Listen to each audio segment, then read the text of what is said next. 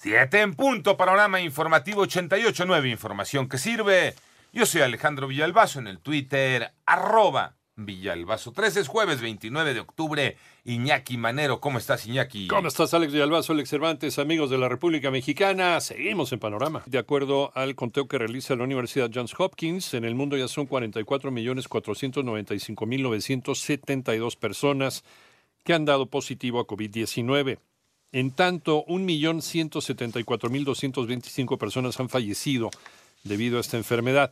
Además, para frenar el aumento de casos de COVID-19, el presidente de Francia, Emmanuel Macron, anunció un nuevo confinamiento nacional a partir de mañana, viernes 30 de octubre, y se estima que se mantenga al menos hasta el primero de diciembre. ¿Y cómo vamos? ¿Cómo vamos con eh, las cifras del coronavirus a nivel nacional? Paola Martínez, Pau. La Secretaría de Salud informó que ya son 906.863 casos confirmados de COVID-19 en el país y 90.309 las defunciones.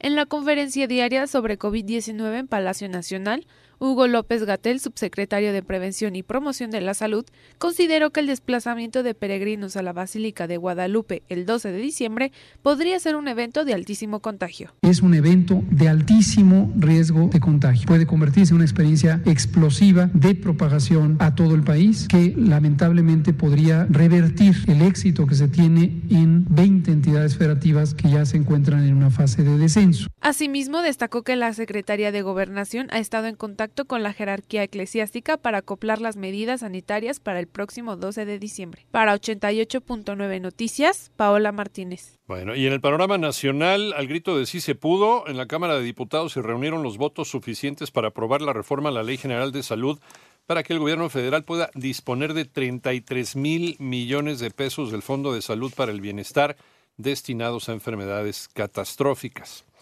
Anoche un inusual sismo, magnitud 3.6, sorprendió a los habitantes del área metropolitana de Nuevo León.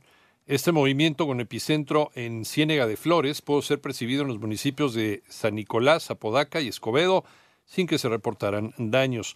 Y el octavo tribunal colegiado en materia administrativa de Ciudad de México admitió a trámite el amparo que promovió el senador eh, Miguel Ángel Osorio Chong con el que busca frenar la investigación que lleva a cabo la Secretaría de la Función Pública en su contra por presunto enriquecimiento inexplicable o ilícito.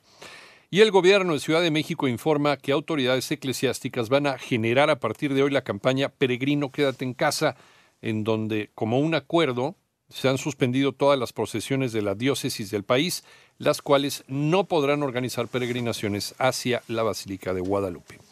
La Secretaría de Educación Pública adelantó que existe la posibilidad de que el futuro del sistema educativo mexicano sea mixto y las clases sean tanto presenciales como a distancia. Toño Aranda. El secretario de Educación Pública Esteban Moctezuma Barragán aseguró que cuando inicien las clases presenciales se tendrá una educación mixta que combinará un modelo multiplataforma para estimular las competencias de la educación 4.0 junto con las clases presenciales. Al participar en la reunión anual de industriales organizada por la Confederación de Cámaras Industriales de México CONCAMIN, el funcionario federal explicó que en los últimos meses se abrieron 20 millones de cuentas de correo electrónico, lo que ejemplifica el interés por integrarse a las nuevas plataformas. Y lo más relevante es que cuando regresemos a clases habremos de tener una educación mixta que va a combinar el futuro inmediato, un modelo multiplataforma que estimula las competencias de la educación 4.0 con las clases presenciales. Esteban Moctezuma detalló que el balance al concluir el ciclo escolar pasado fue positivo en términos generales, lo que significa que no se perdió conocimiento pese a que durante varios meses se trabajó con educación a distancia en las secundarias. Para 88.9 Noticias, Antonio Landa.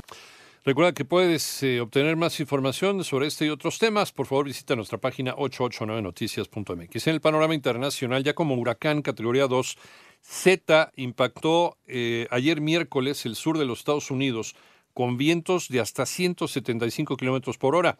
Golpeó fuertemente a los estados de Luisiana y em, la ciudad de Nueva Orleans, donde un hombre murió electrocutado por un cable eléctrico caído. Ya debilitado como tormenta tropical, se dirige al sur de Mississippi. Varios heridos, tres personas fallecidas, una de ellas decapitada, es el saldo de una serie de ataques registrados en Francia.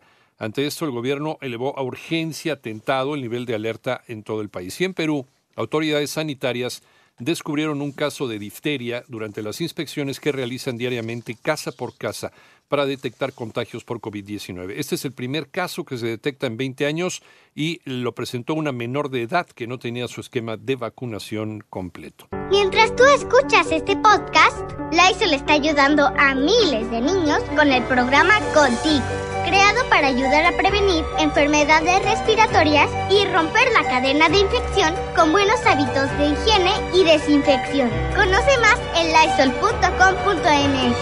Cuida el agua.